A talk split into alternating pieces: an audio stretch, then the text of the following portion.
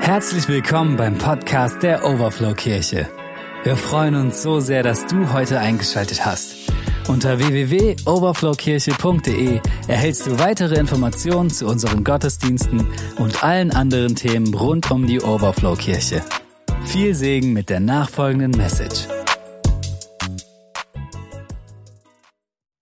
Ja, ihr Lieben, ich möchte und wir wollen aus aktuellem Anlass unsere aktuelle Themenreihe, die wir eigentlich haben, äh, unterbrechen und Bezug nehmen auf das, was, glaube ich, jeden in diesen Tagen und in diesen Wochen zutiefst beschäftigt. Und mir ist sehr bewusst, dass man über diesen ganzen Krieg, über den Nahostkonflikt, über all die Dinge, die weltweit jetzt aufbloppen, ganz, ganz viel sagen kann. Und ich habe in der Vorbereitung gedacht, Herr, gib du wirklich einen Schwerpunkt, der auf deinem Herzen liegt.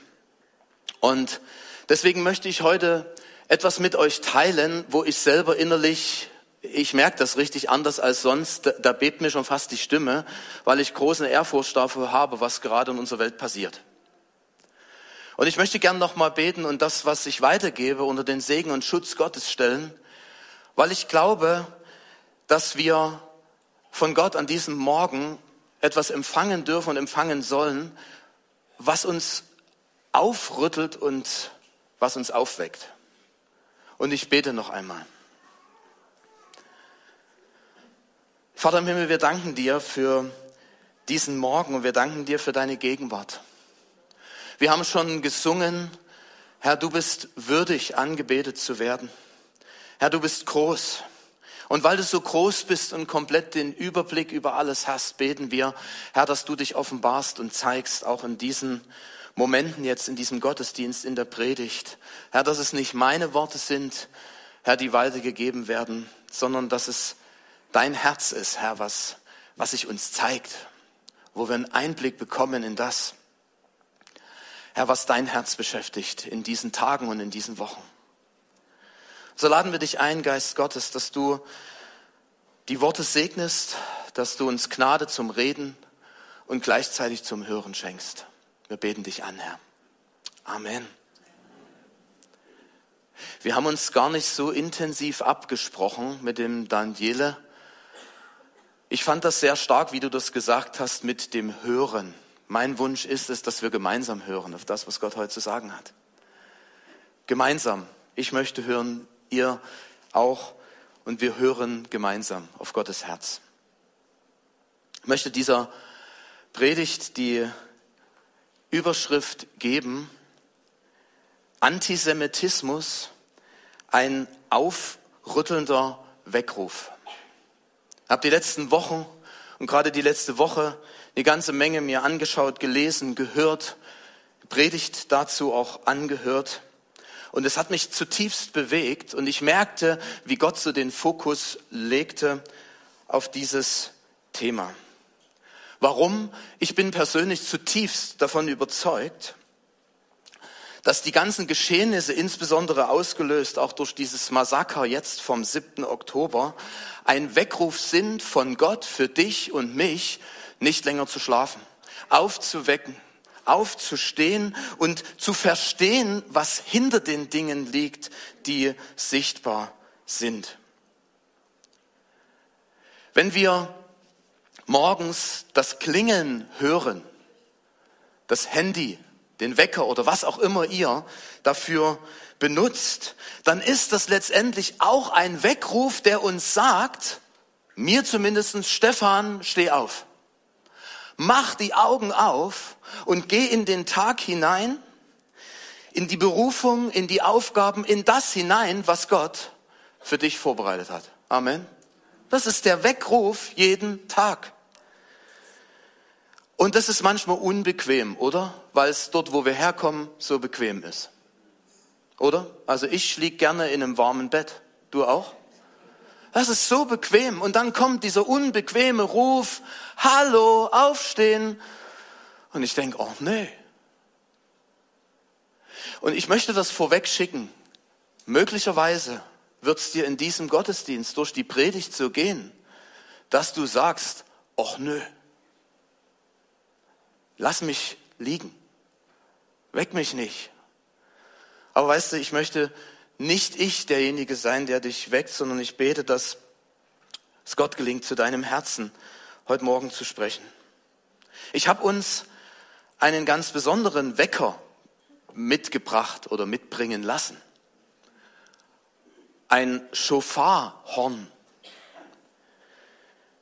Ein Instrument, das aus der jüdischen Kultur kommt. Und die Juden blasen jedes Jahr, gerade im Herbst, mehrere Tage hintereinander an dem sogenannten Neujahrsfest Rosh Hashanah, jetzt vom 15. bis 17. September geschehen, bis hin dann zum Yom Kippur, zu dem großen Versöhnungstag, der so den Abschluss von zehn Tagen, Bußtagen bedeutet, bis zum 25.09. Und direkt da am Anschluss ist das sogenannte Sukkot, das Laubhüttenfest, das vom, und jetzt hört genau zu, 30.09. bis 6.10. in diesem Jahr gefeiert wurde. Und in diesen Tagen wurde ganz viel dieses Schofarhorn geblasen. Und interessant ist, und das konnten wir ja beobachten, wenn wir die Termine im Kopf haben, dass direkt am Schabbat, am Sabbatmorgen des 7.10. dieses Massaker geschehen ist. Und ich habe mich gefragt, Herr, willst du uns etwas damit sagen? Warum wird dieses Schofarhorn unter anderem geblasen? Aus vielerlei Gründen, aber ich habe uns mal drei mitgebracht. Es ist zum einen, wenn es ertönt, ein Ruf zur Einkehr, also ein Herausgerufensein aus einem Trott des Alltags, aus einem gedankenlosen, müden oder auch gestressten Alltag ein Aufruf innezuhalten, zum Besinnen. Hey, wo stehe ich? Und ruhig zu werden. Ein zweites aber auch, ist ein Ruf zur Buße, zur Umkehr zu Gott, sich an Gott zu wenden, wieder zurückzukehren und ihn anzubeten, das, was wir heute Morgen schon getan haben zurückzukommen zu ihm. Und das dritte ist unter anderem ein Aufruf zum Sammeln des Heeres, wenn Gefahr drohte und dass ein Heer sich sammelt und in den Kampf zieht. Und als ich das so hörte, hat das echt zu mir gesprochen. Diese Bedeutungen. Und ich möchte ein paar Gedanken dafür teilen. Für mich ist vor diesem Hintergrund dieses Schofar so ein Sinnbild für ein Weckinstrument. Und wer schon mal gehört hat, ich werde das jetzt nicht tun, das ist kein, kein Instrument, was man zusammen mit anderen bläst und dann sagt man, oh, was für eine Harmonie. Ihr Lieben, wenn das geblasen wird, das geht dir durch Mark und Bein. Das ist fast wie so ein schräger Ton, wie so ein Klingelton der, der dich aufschreckt und sagt, was? Der dich aufrüttelt. Diese Woche dazu ein Kurzclip gesehen, wo das ein kleiner Junge vor einer riesen versammelten Menge von Reservisten ähm, in Israel geblasen hat. Boah, und ich hat's erschaudert. So ein Weckruf und gleichzeitig ein Segen, der damit ausgedrückt werden soll über alle die, die es hören. Ich glaube zutiefst, dass Gott uns wachrütteln möchte. Dass Gott uns wach machen möchte, dass wir aufstehen und in seinen Auftrag hineingehen und das tun, was er für uns geplant hat. Glaubst du das auch? Was meine ich damit? Ich möchte uns einen Vers aus 1. Petrus 4 lesen und dort Vers 7. Dort gibt uns Petrus, inspiriert vom Geist Gottes, einen Hinweis dafür, wie wir uns am Ende der Zeit, wenn all diese Dinge geschehen, die uns manchmal auch Angst machen, verhalten sollen. Und da heißt es, bald ist das Ende dieser Welt da, an dem alles zu seinem Ziel kommt. Und jetzt kommt's. Deshalb seid wachsam und besonnen, werdet nicht müde zu beten. Seid wachsam, weckt auf. Und wisst ihr auch, Jesus in seinen sogenannten Endzeitreden ruft es immer wieder seinen Jüngern, seinen Zuhörern zu, seid wachsam. Wacht auf, schlaft nicht, seid besonnen, seid bereit. Und ich möchte uns ein paar Dinge teilen. Dieser Weckruf, wachsam und besonnen zu sein, drängt mich zu dieser Frage, wofür denn wachsam und was bedeutet das, besonnen zu sein? Interessiert euch das auch? Was ich glaube, ich möchte gerne ein paar Gedanken dazu mit euch teilen. Ich glaube, das erste ist ein Aufruf auf unser Herz zu achten. Ich meine, ich weiß nicht, wie es euch geht, wenn man all die Nachrichten, all die Bilder, all die Talkshows, all die Berichte von dem Massaker hört, wo mehr als 1400 Menschen bestialisch ermordet worden sind, dazu noch knapp 240 verschleppte Geiseln, die immer noch gesucht werden, teilweise jetzt gefunden werden und totgeborgen werden. Und auch das Leid der ganzen lebendigen Schutzschilde von Kindern, Frauen, Männern, alten Jungen, die, die von einem Regime missbraucht werden. Mir zerreißt es das Herz. Aber nicht nur das. Es gibt andere Dinge, die auch in mir hochkommen, vielleicht auch in dir. Hey, da kommt Wut und teilweise hassvolle Gedanken, ja. Da kommt aber auch Dinge hoch wie Ohnmacht. Weiß nicht, wie euch das geht. Was kann ich machen? Ohnmacht, Sorgen um die Zukunft. Wie geht das weiter? Wie wird das sich weiter ausbreiten? Es greift um sich in Flächenbrand, der Krieg und eine Unsicherheit. Was soll ich glauben? Wem soll ich glauben? Diese ganzen Fake News und Lügen, die ganzen Bilder. Aber vielleicht auch Rebellion im eigenen Herzen. Gott, was passiert hier? Du bist doch allmächtig, kannst du nichts dagegen tun? und auch Hilflosigkeit. Und vielleicht sogar der Wunsch, sich irgendwie, wie man das früh kennt, wenn der Wecker klingelt, einfach nochmal Decke drüber und sagen, ich will gar nichts wissen. Am besten Decke drüber fliehen und warten, bis der Herr wiederkommt.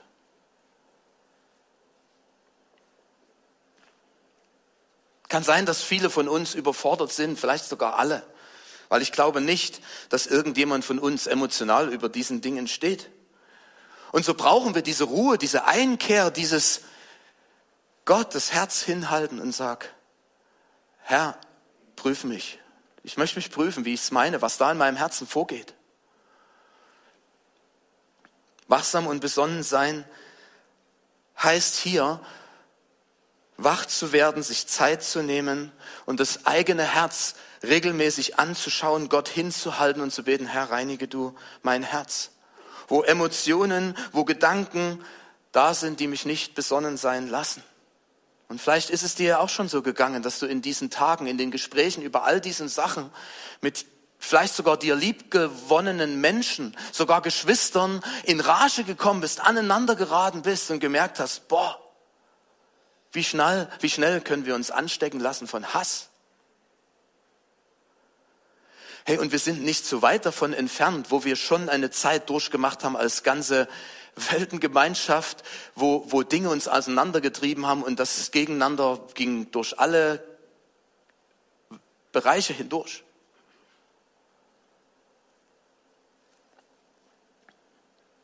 Lasst uns kurz darüber nachdenken und innehalten, was geht da vor? Was geht da vor in deinem und meinem Herzen? Und lasst uns nicht die Decke drüber ziehen, sondern das, was wir da feststellen. Und ja, das wird nicht immer alles Gutes sein, bei mir zumindest nicht, auch wenn ihr jetzt enttäuscht seid. Aber lasst uns das Gott hinstrecken und sagen, Herr, ich will mich von meinem eigenen Gedanken, meinem Herzen nicht vergiften lassen. Amen.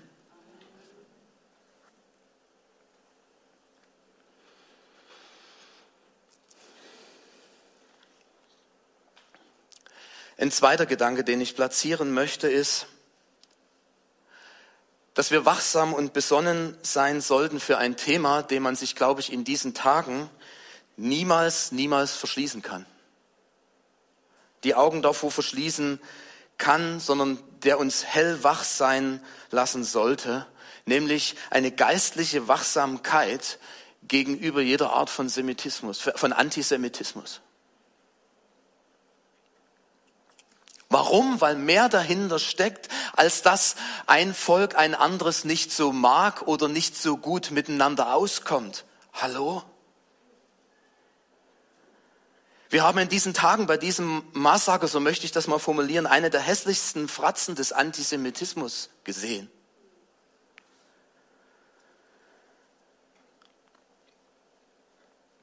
Und ich glaube, es soll aufrütteln, uns aufrütteln und aufrufen, nicht einfach so zuzuschauen und sagen, ja. Wisst ihr, die Geschehnisse am 7. Oktober sind so unfassbar erträglich, ich kann sie kaum ertragen.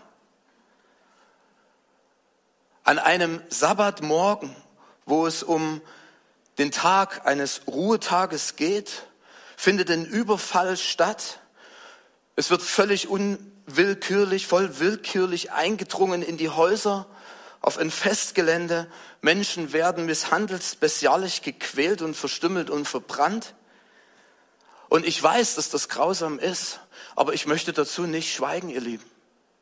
Weil es passiert viel zu schnell in unseren Tagen, dass all das, was da passiert ist, in das ganze Gemenge von politischen Diskussionen und in diese Schlacht um die digitalen, den digitalen Sieg von Bildern und, und Videos untergeht, indem was da wirklich passiert ist. Und wisst ihr, was ich dahinter erkenne, ist auch die Taktik des Feindes.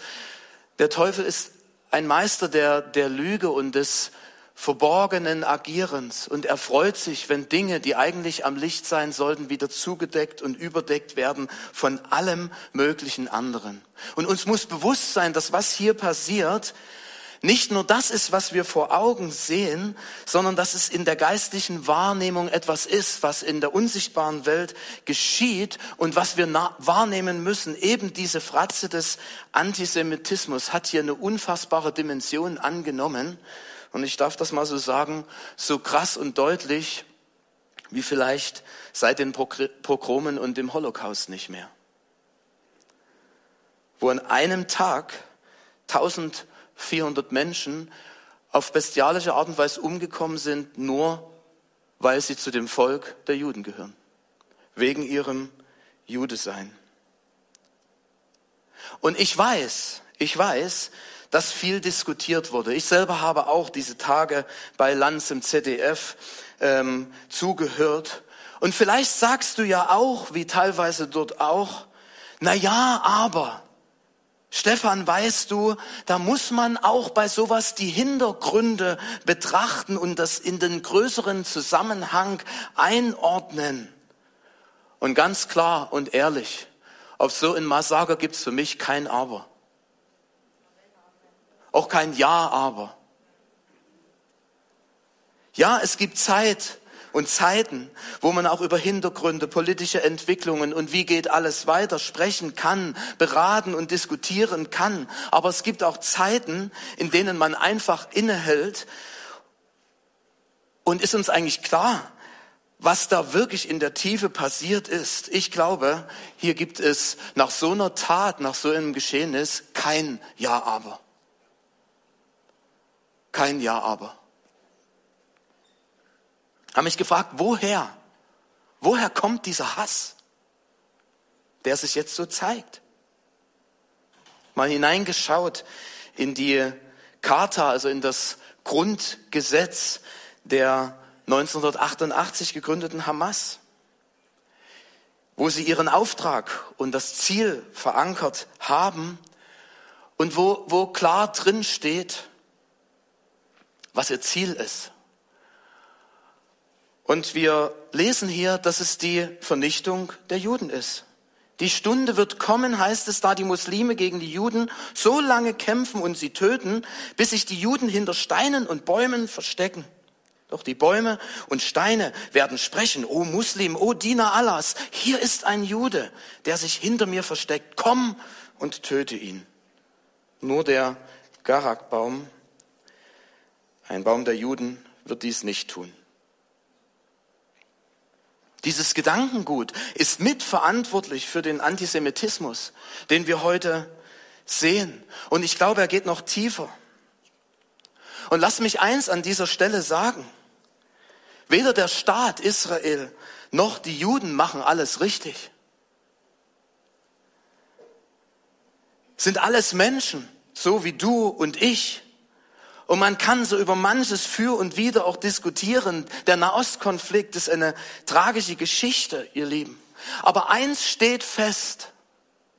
Und das möchte ich so festhalten. Und ich bin nicht für kriegerische Auseinandersetzung. Aber würde Israel die Waffen niederlegen und sagen, nein, wir machen nichts, würde sie vielleicht ein paar Monate, vielleicht nur noch ein paar Wochen geben. Weil das erklärte Ziel ist, sie ins Mittelmeer zu verschieben. Würde die Hamas, die Hisbollah, die Houthi-Rebellen oder andere dschihadistische Gruppen die Waffen niederlegen, so glaube ich, wäre zumindest für eine gewisse Zeit Waffenstillstand, von Frieden möchte ich nicht sprechen. Aber würden die Waffen schweigen?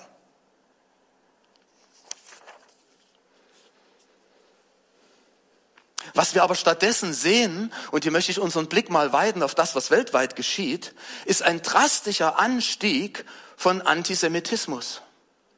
Und ihr Lieben, das, ich bin ja nun analytisch denkender Mensch, aber das kriege ich nicht auf die Kette.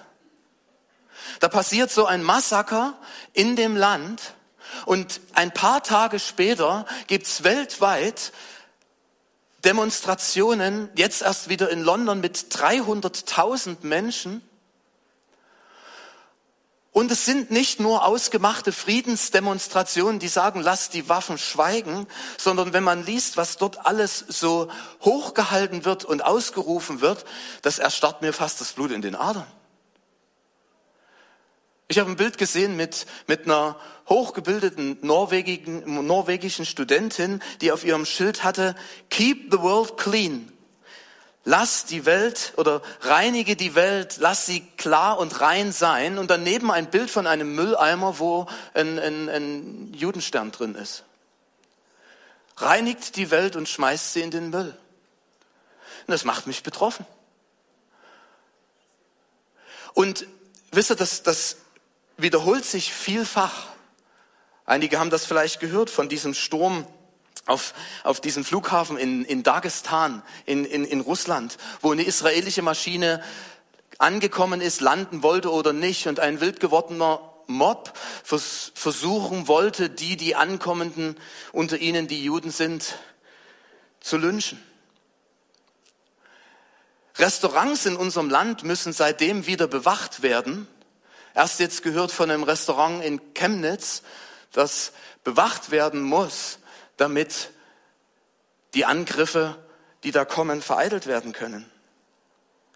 Und dann dieser Aufruf Free Palestine, dieser Slogan, der überall zu hören ist und dann vom Fluss bis zum Meer. Was heißt das? Nichts anderes als weg mit ihnen. Ist uns das bewusst, was da passiert? Und ich frage nochmal, weshalb dieser Judenhass? Ist er jetzt erst da? Nein. So ein bisschen reingeschaut. Selbst im April gab es eine riesen Demo in Berlin und da wurde laut skandiert, Tod den Juden, Tod Israel. Für mich ist das nicht mehr politisch, das ist geistlich, ihr Lieben. Woher kommt dieser Antisemitismus? Und wisst ihr, der ist nicht neu. Wenn wir zurückgehen in die Geschichte und von vorn so zurück, von über Hitler und den Holocaust, landen wir irgendwo bei dem christlichen Antisemitismus der Kirchen mit der Ersatztheologie, die sagt, Gott hat sein Volk verworfen, jetzt sind wir, die Christen der Neuzeit, an die Stelle gerückt. Sie haben unseren Messias umgebracht. Unseren Messias? Der König der Juden, hallo? Natürlich dürfen wir ihn auch ehren. Ist er auch der, der für uns gestorben ist? Und er ist unser Erlöser, na klar. Aber was für eine Aussage. Was für schlimme Konsequenzen. Pogrome, spanische Inquisition und Kreuzzüge sind hier zu nennen, bis ins römische Reich. Und wisst ihr, wo es zurückgeht? Auf die Stammväter. Bis ganz an den Anfang. Und eins sollte noch gesagt werden, bevor wir irgendwie urteilen über andere Gruppen. Die christliche Kultur hat viel mehr Juden auf dem Gewissen als alle arabischen und muslimischen Gruppen zusammen, bevor wir anfangen, irgendwelche Steine zu werfen. In 1. Mose 12, 2 bis 3, da steht, und ich will dich, da spricht Gott zu Abraham, zu einer großen Nation machen und ich will dich segnen und ich will in deinem Namen groß machen und du sollst ein Segen sein. Und in dir sollen gesegnet werden alle Geschlechter der Erde. Das steht hier. Gott hat also ein Volk auserwählt und durch dieses Volk will Gott die ganze Welt segnen. Das ist sein Plan. Warum er das so entschieden hat, ihr Lieben, ich bin nicht Gott. Aber das ist gut so, ihr Lieben, kann ich euch sagen. Das ist Gottes Plan, sein Heilsplan. Nein, das Volk, was er ausgewählt hat, ist nicht besser. Es ist sogar kleiner und unscheinbarer als alle anderen, sagt das Wort Gottes. Und vielleicht sogar, obwohl ich kenne mich ja selber auch, vielleicht sogar halsstarriger als andere. Aber das mögen wir nicht bewerten. Aber was sie sind, sie sind von Gott erwählt. Punkt. Und wer hat sich vielleicht schon mal gefragt, guck mal hier, die haben ja auch so eine israelische Fahne und so eine Menora. Nicht, weil wir irgendwie Fans von einem Land oder irgendwie einem Volk sind. Nein, wir lieben Gott und wir wollen segnend an der Seite seines Volkes stehen. Und letztlich, und damit letztlich an der Seite des älteren Bruders. Nein, wir heben den Bruder nicht hoch, wir beten den Bruder äh, und das Volk nicht an, wir beten Gott an. Es ist wichtig zu wissen. Aber wir stehen auf Gottes Seite, oder? Und wenn wir an Gottes Seite stehen, stehen wir auch an der Seite seines Volkes. Und nochmal, damit du das mitnimmst und nicht falsch hörst, nicht weil es ohne Sünde ist, weil sie besser sind, sondern weil sie von Gott erwählt sind. Okay? Und was jetzt passiert, Psalm 2, 1 bis 3, finde ich, ist gravierend und bringt's auf den Punkt. Warum geraten die Völker in Aufruhr? Ich glaube, das ist gerade das, was wir erleben, oder? Weshalb schmieden sie Pläne, die doch zu nichts führen? Die Mächtigen dieser Welt rebellieren. Sie verschwören sich gegen Gott und den König, den er auserwählt und eingesetzt hat, gegen den Gesalbten. Kommt so rufen sie, wir wollen uns befreien, sagen sie, wir schütteln ihre Herrschaft ab. Ist das nicht spannend? Gott erwählt und die Welt beschließt, wir sind dagegen. Wie krass ist das? Ich hätte fast gesagt, typisch menschlich. Und es ist letztendlich nichts anderes als Rebellion gegen Gott und seinen Auserwählten. Lass mich das mal so sagen. Antisemitismus ist nicht nur Hass gegen Juden, sondern geistlich betrachtet, und ich hoffe, dass ihr das verkraftet, Hass gegen Gott. Und seinen auserwählten Christus. Hass. Ja. Wisst ihr warum? Genau diesen Psalm betet die erste Gemeinde in Apostelgeschichte 4, 26 nachzulesen und sagt, warum toben die Nationen und versammeln sich gegen den Herrn und seinen Gesalbten? Sie wissen sich angegriffen, verfolgt. Die Welt wendet sich gegen Gott und seinen Plan, gegen den allmächtigen Gott. Wogegen? Gegen die Art und Weise, wie er in dieser Welt wirken will. Ich muss nicht immer alles verstehen, wie, warum, was Gott tut und warum er so wirkt. Aber ich möchte es lernen, ihm zu vertrauen, dass er einen guten Plan hat. Amen.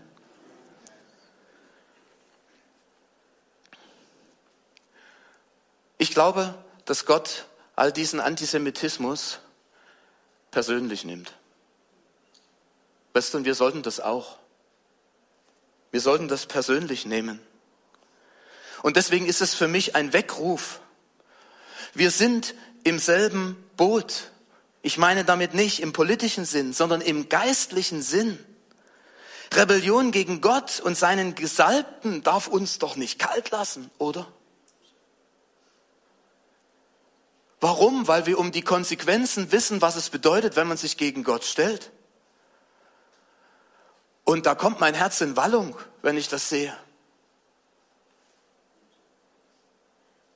Lasst uns aufwecken. Es gibt tausende Menschen, die auf den Straßen letztendlich direkt oder indirekt gegen Gott schreien. Vielleicht auch nur mitschreien, aber davon wird es ja nicht besser. Wir sollten dabei nicht be- oder verurteilen, sondern es sollte uns selber zutiefst betroffen machen. Warum? Eine Sache möchte ich euch zurufen, weil du gegen Gott nicht gewinnen kannst. Und, und das ist so bitter. Aber wichtig zu wissen, kannst gegen Gott nicht gewinnen. Und wir wissen doch, wenn wir in die Geschichte schauen, egal was versucht wurde, das Volk Gottes auszurotten, über jetzt schon mehr als zwei Jahrtausende, sie sind geblieben. Und ich sage euch eins, ohne extrem prophetisch zu sein, das wird auch so bleiben. Warum? Weil Gott Gott ist. Weil er zu seinem Wort steht. Übrigens sagt Jesus das Gleiche über die Kirche, über die Gemeinde. Die Pforten der Hölle werden sie nicht überwinden. Alles wird vielleicht versucht werden, aber ich sage euch eins, sie wird Bestand haben. Warum? Weil es Jesus sagt. Amen.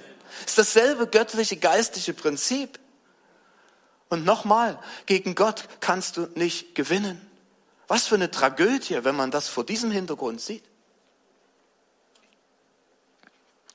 Und ich darf dir ganz persönlich zurufen, lasst uns selbst nicht gegen Gott rebellieren, sondern das tun, wozu Petrus schon damals seine Zuhörer aufgerufen hat, nämlich zur Pfingstpredigt aufgefordert hat, tut Buße und kehrt um.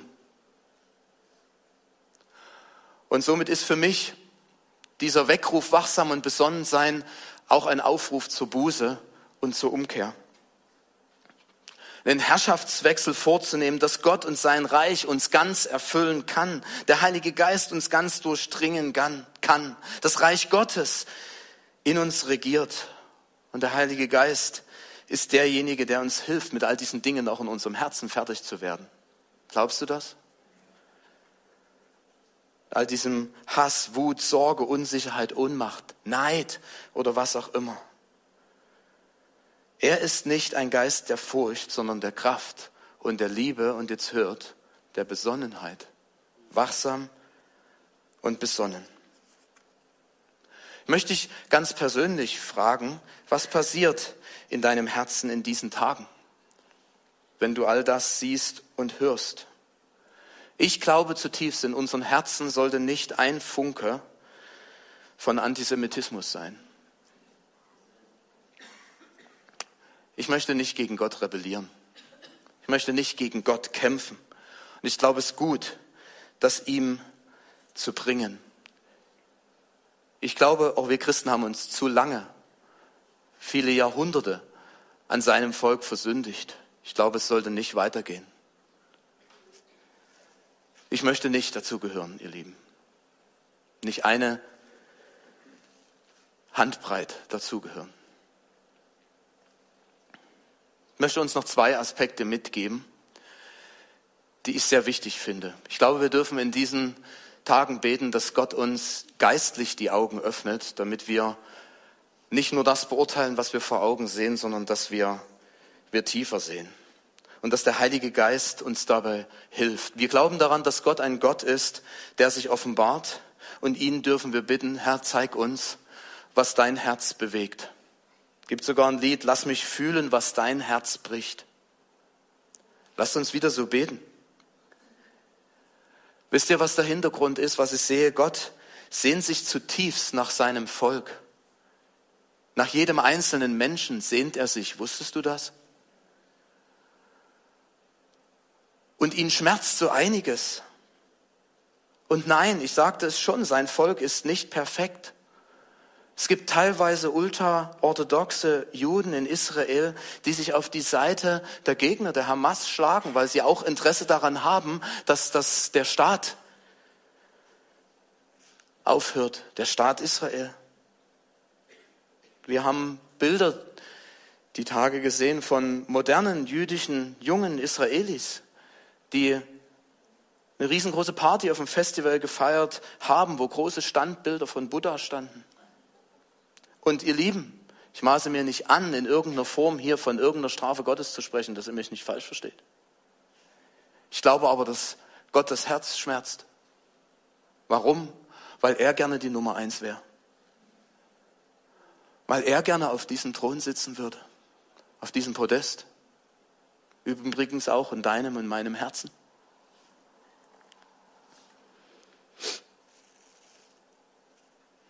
Was ist das eigentliche Problem? Und dafür möchte uns Gott, glaube ich, die Augen öffnen.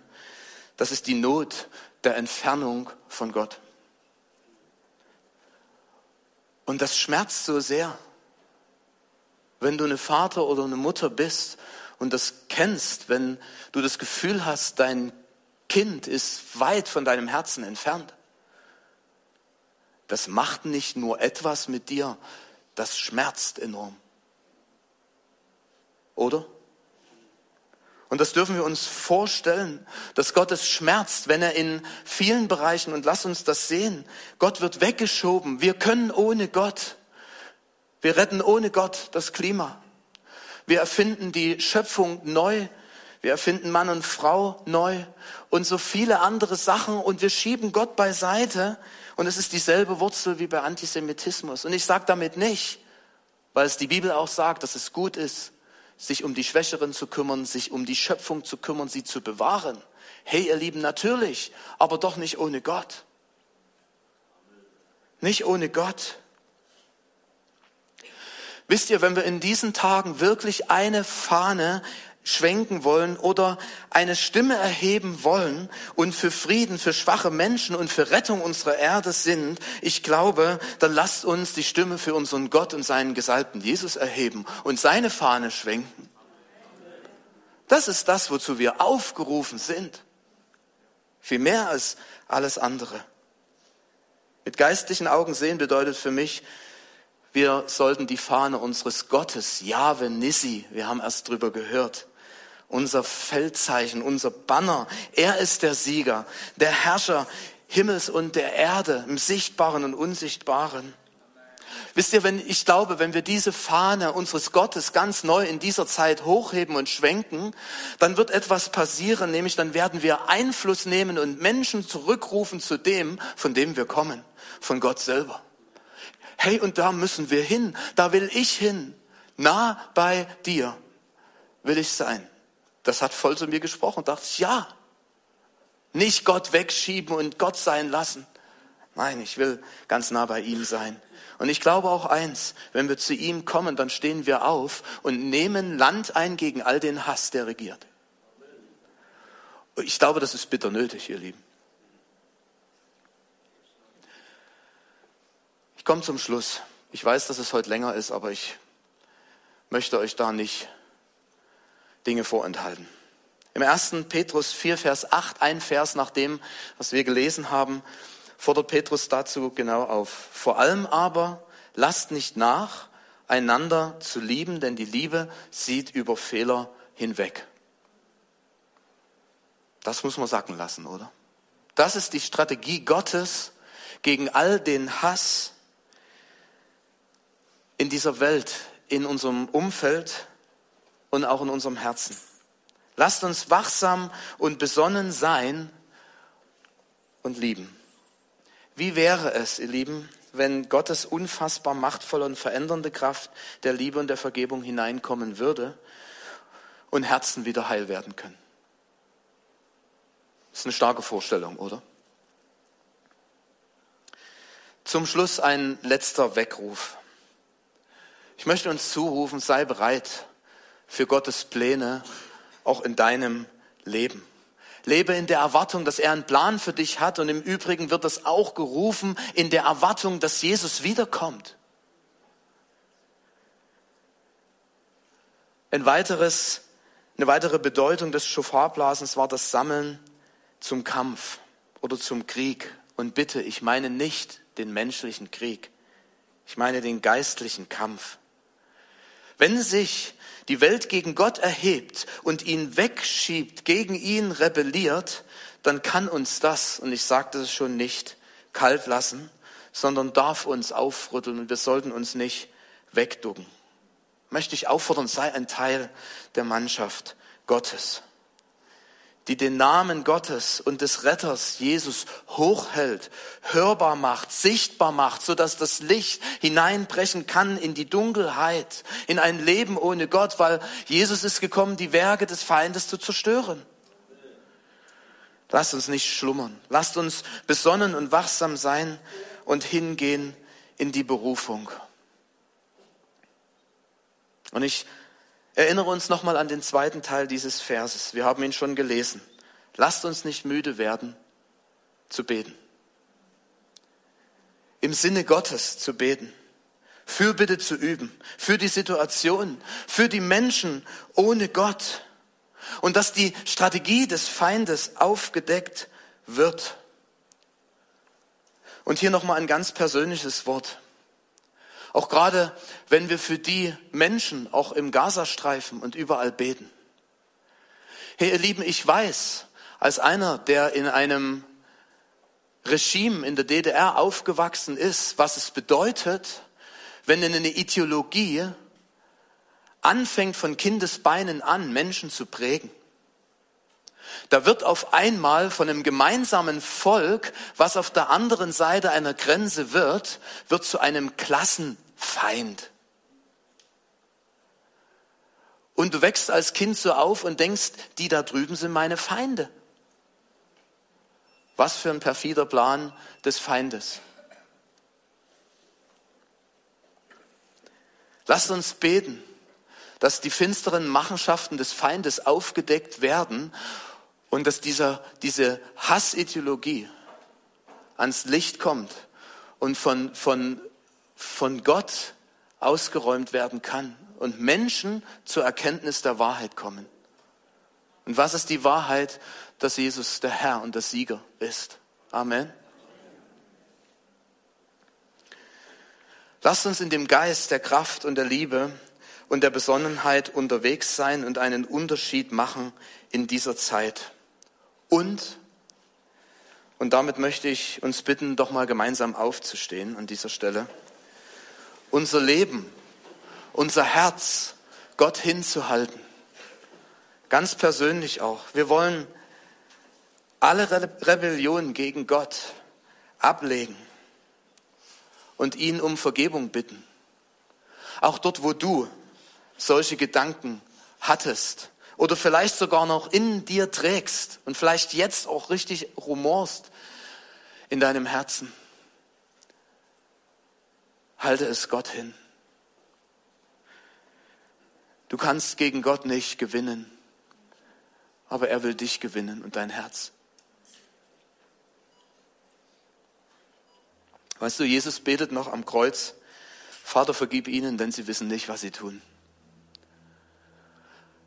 Streck dein Herz Gott hin und dann lass uns nicht aufhören, nicht müde werden zu beten für diese Zeit.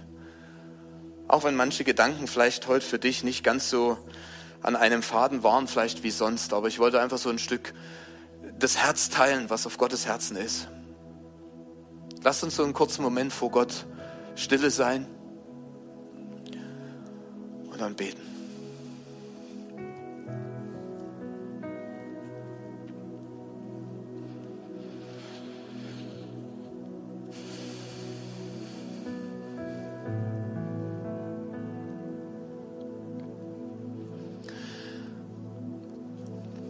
Herr, wir stehen hier vor dir. Und wir wollen dir unser Leben, unsere Herzen hinhalten. Ich zuallererst, Herr. Und möchte beten, Herr, erbarm dich und berühre du mein Herz. Heute, hier, jetzt und auch in Zukunft immer wieder. Weck mich auf. Herr, weck uns auf. Lass uns sehen, was du siehst. Lass uns fühlen, Herr, wofür dein Herz bricht. Schenk uns offene Augen, Herr, dass wir nicht nur das sehen, was vor Augen ist, wo ein Kampf der Bilder ist, sondern lass uns dein Herz sehen. Und so bete ich, Geist Gottes, dass du einziehst in unsere Herzen. Du, und wenn du das möchtest, wenn ich jetzt dafür bete, dass dein Herz frei wird von all der Rebellion gegen Gott, Wut oder Hass oder anderen Dingen, die dich merken, die dich quälen, dann leg doch deine Hand dort, wo du stehst, auch gern zu Hause auf dein Herz. Wenn du das willst, und dann möchte ich dafür beten, dass Gott kommt und dein Herz heilt und frei macht.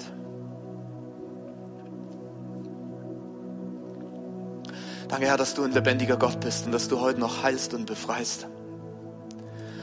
Und danke, dass du auch vergibst und dass wir mit all unserer Rebellion, mit all dem Wut, Hass und auch Neid, Herr, den wir schon empfunden haben gegenüber deinem Volk und so manchmal auch, Herr, eine Rebellion gegenüber dir, dass du kommst und dass du vergibst und dass du heilst.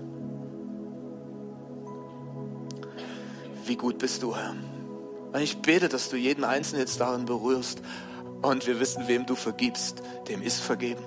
Herr, wenn du frei machst, der ist frei. Und Herr, wir wollen gemeinsam in diesen Tagen, in dieser Zeit aufstehen und diesen Weckruf von dir hören und beantworten, Herr, dass wir aufstehen und sagen, nein, Herr, wir wollen dich nicht wegschieben, im Gegenteil, wir wollen dich auf dem Thron setzen unseres Lebens, wir wollen dich loben, wir wollen dich anbeten, wir wollen dieses Banner hochheben und sagen, du bist der Herr. Du bist der Sieger. Herr, ich, wir können nur leben und ans Ziel kommen, wenn wir es mit dir tun. Herr, ich will keine Minute ohne dich leben. Du bist der siegreiche Held. Du bist der, auf den wir schauen. Deine Fahne wollen wir schwenken, die Stimme für dich erheben, weil du der Herr bist. Und niemand anderes. Niemand anderes. Ich möchte euch bitten, dass ihr als Lobpreisteam nochmal nach vorn kommt und dass wir gemeinsam nochmal ein Lied singen, ein Bekenntnis, dass er der Sieger ist und dass wir nicht antreten, gegen Gott zu kämpfen, sondern dass wir auf seiner Seite stehen und seinen Sieg hochhalten und die Menschen daran erinnern, dass es einen Gott gibt, der sie so sehr liebt und den es schmerzt, wenn sie nicht zu ihm kommen. Und ich darf dich einladen, wenn du heute Morgen hier bist und sagst, ja, weißt du, ich gehöre noch nicht zu diesem Gott, bin auch noch von ihm entfernt, dann möchte ich dir diese Einladung aussprechen, zu ihm zu kommen. Und zu sagen, ich, ich möchte die Seiten wechseln, den Herrschaftsbereich wechseln, nicht mehr gegen Gott, sondern mit Gott. Möchte all das, was in meinem Herzen so ist, vor dir, Gott, niederlegen und dich bitten, vergib mir all meine Schuld. Dafür ist Jesus am Kreuz gestorben. Und er steht heute hier und sagt, komm, und wenn du das willst, dann heb doch kurz mal deine Hand und geh nicht aus diesem Gottesdienst raus, bevor du nicht Jesus, Gott, diese Hand hingestreckt hast und gesagt, Herr, ich möchte zu dir kommen, bitte dich um Vergebung und ich möchte dich als meinen Herrn annehmen. Nie mehr ohne dich, sondern mit dir. So haben wir es gesungen. Ist jemand da? Kannst dich auch gern zu Hause melden, auch wenn du denkst, wofür? Ich, ich sehe dich doch gar nicht. Ist aber auch nicht entscheidend, dass ich dich sehe, dass Gott dich sieht. Ist jemand hier? Dann heb doch ganz kurz deine Hand und dann möchte ich für dich beten oder mit dir beten. Okay. Vater Himmel, ich danke dir, dass du jeden Einzelnen siehst, keinen übersiehst und dass du uns kennst, hier vor Ort und zu Hause. Herr, und ich bete für jeden Einzelnen, der jetzt an dieser Schwelle so steht, weil er merkt, dass du rufst. Herr, dass du weiterziehst durch deinen guten Heiligen Geist, weil du uns so sehr liebst als ein Vater, der jeden Einzelnen gern bei sich haben will. Und so segne ich an jeden Einzelnen in deinem Namen. Rette du, befreie du und erneuere du. Danken dir.